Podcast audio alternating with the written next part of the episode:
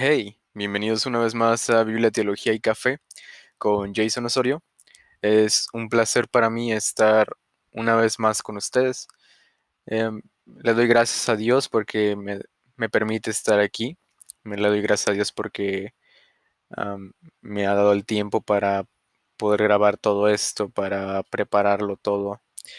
le doy gracias a Dios por mi vida, por tu vida también. Gracias porque te has tomado el tiempo para escuchar esto. Espero sea de bendición. Em, este mes vamos a estar tratando temas muy enfocados a la reforma protestante. Si no sabes de qué va todo esto, en unos momentos te lo voy a estar explicando.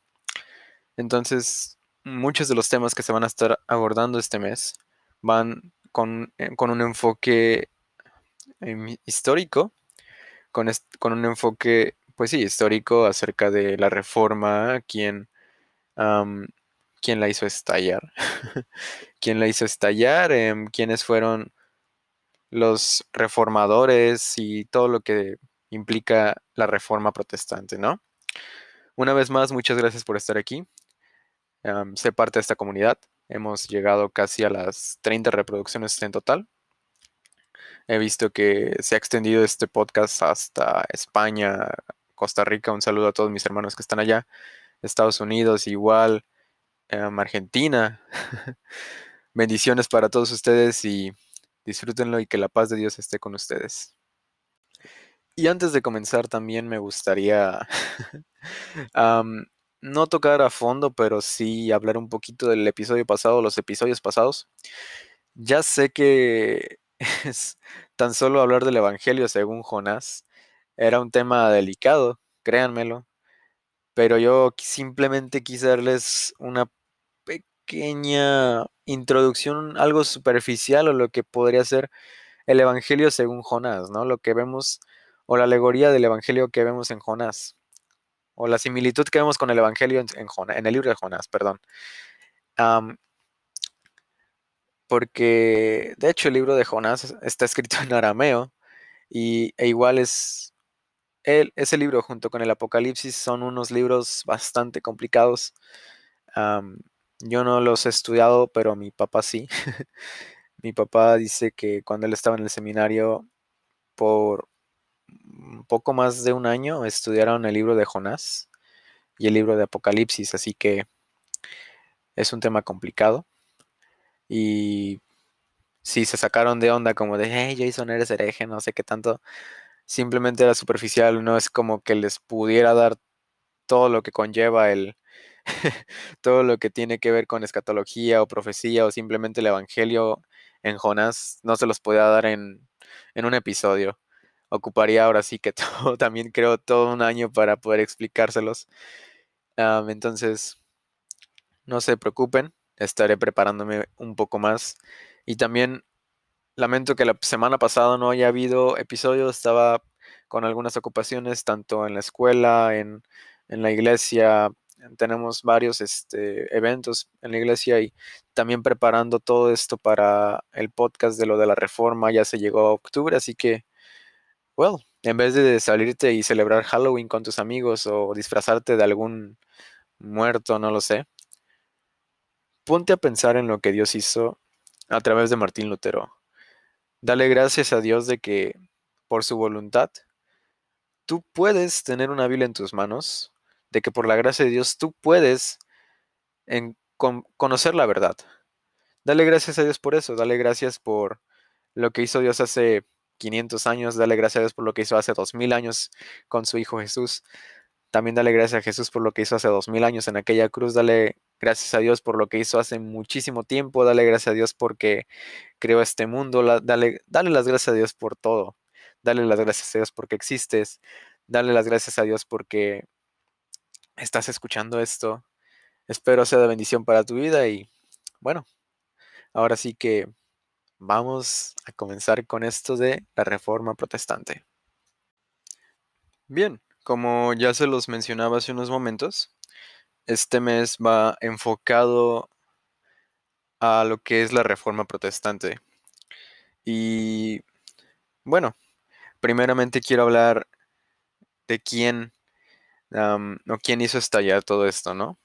Pero así entrando en, en contexto un poquito, hace aproximadamente 500 años, 503 para ser exactos, bueno, todavía no están cumplidos, pero ya este año son 503.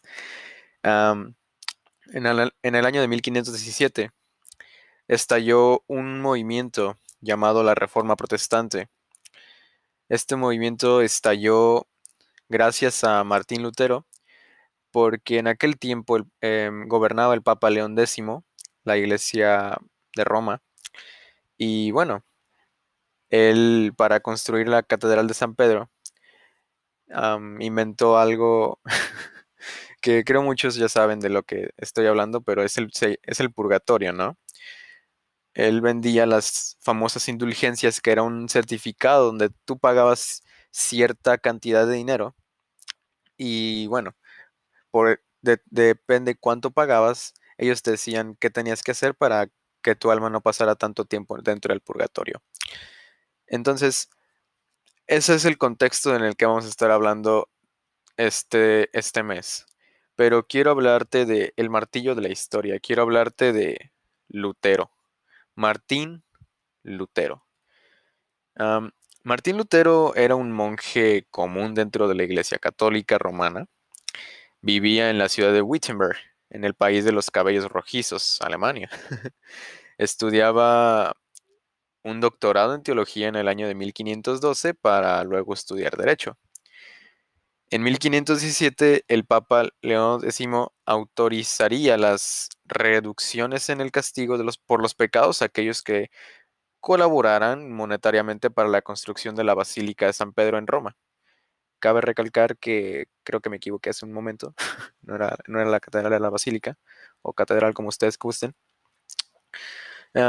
La Basílica de San Pedro en Roma. Al saber Lutero de esto, le resultó un tanto escandaloso aquello que se anunciaba para la reducción de los pecados.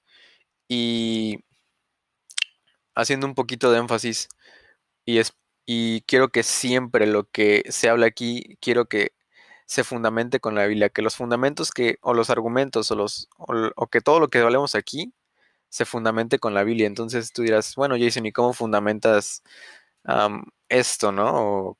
O, qué show, por qué quieres hablar de la Biblia en, medio de la historia?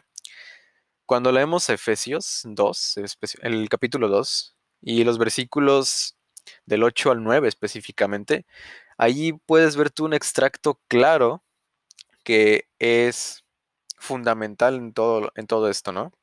Y piensa en esto siempre que estés escuchando algo, algo referente a la reforma. Porque por gracia son salvos por medio de la fe.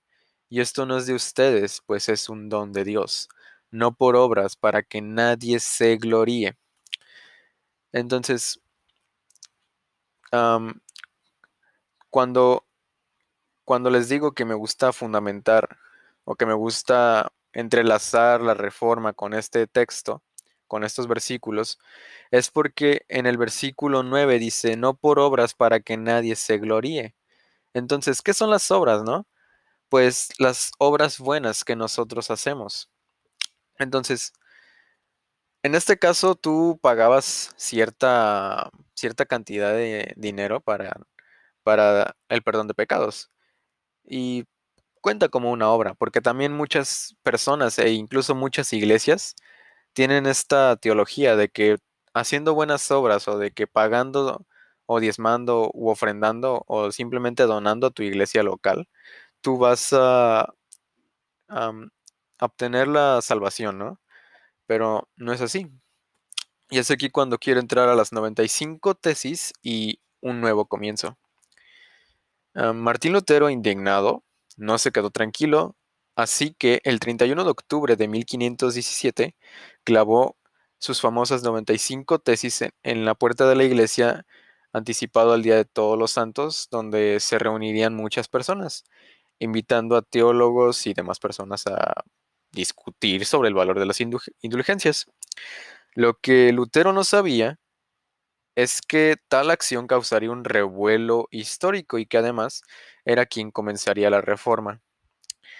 Tales tesis hubiesen sido una anécdota más de, la, de las personas que presenciaron aquello que había sido clavado en la puerta principal de la, de la Catedral de Wittenberg. De no ser por la difusión de esas mismas personas, al igual que la imprenta se encargó de difundirlas por toda Europa unos meses, unos pocos meses, en pocos meses, perdón. unos, sí, unos pocos meses más adelante, ¿no? Muchos, en sí muchos no estuvieron de acuerdo con ello y acusaron a Martín Lutero de hereje. Em, otros vieron a Lutero como una voz que destaparía los abusos de la Iglesia Católica Romana, dando forma al protestantismo. Y recordando la, reforma y su legado, muchos no ven de importancia aquello que comenzó con un martillo. La reforma protestante no solo trajo a nosotros la palabra de Dios a nuestro idioma, dice Andrea Becker, sino lo que ahora consideramos el verdadero evangelio. Lutero nos enseñó a defender la autoridad que tiene la palabra de Dios sobre nosotros. y ahora me gustaría citar también a, el libro de las, bueno, la primera carta de Timoteo, capítulo 3, verso la segunda carta a Timoteo, perdón. Em, sí, segunda carta a Timoteo, capítulo 3, verso 16, donde dice que toda la escritura es inspirada por Dios y es útil para la enseñanza, para la redención, para la corrección, para la instrucción en justicia, en justicia, perdón, y en el 17 dice, a fin de que el hombre de Dios sea perfecto, enteramente capacitado para toda buena obra.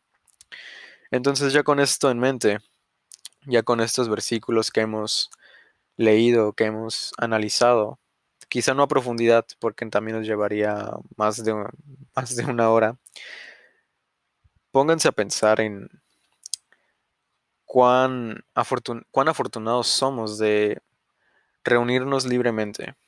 Piensa en cuán afortunado eres o cuán afortunada eres de tener una Biblia en tus manos.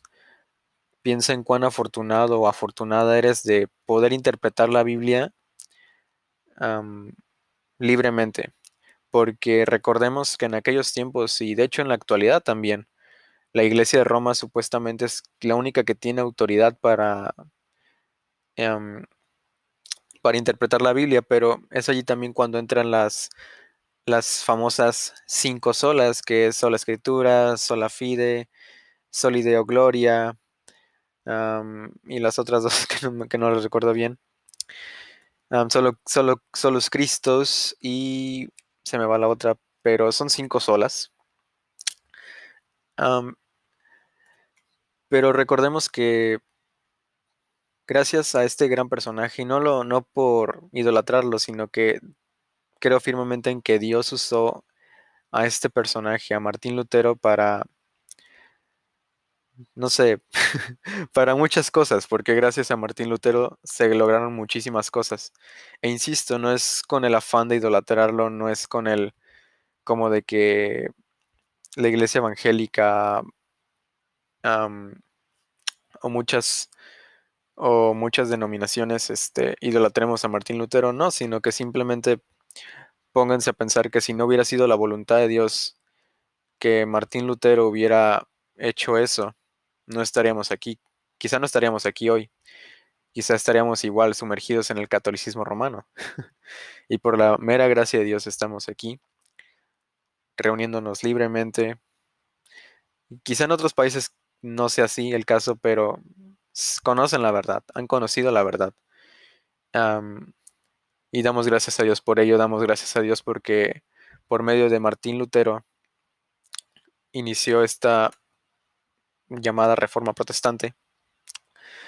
Y algo que también me gustaría resaltar de todo esto es lo que, lo que vemos en la Biblia cuando Pablo em, le mando una carta a los, a los filipenses en el capítulo 4, leemos en el versículo 13 también, todo lo puedo en Cristo que me, que me fortalece.